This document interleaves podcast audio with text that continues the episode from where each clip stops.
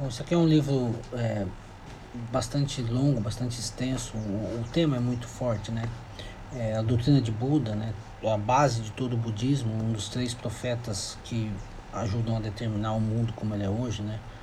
É, os profetas ou as religiões, né? O budismo, o cristianismo, o islamismo. É, esse livro aqui fala muito o Dharma, né? O caminho do meio. Tem toda a história do Buda, a, a descoberta dele, né? Que ele tinha sido preservado. Depois fui até ver o filme lá do Pequeno Buda, que não, que não é bom de jeito nenhum, mas, mas também ajuda. E o budismo parece muito o, o grande, o, o, grande conflito dele hoje com o capitalismo, né? com a coisa do self, do, do desejo. Né? E o capitalismo é baseado em desejo. Hoje o, o budismo é mais crítico ao, ao capitalismo do que outras é, ideologias.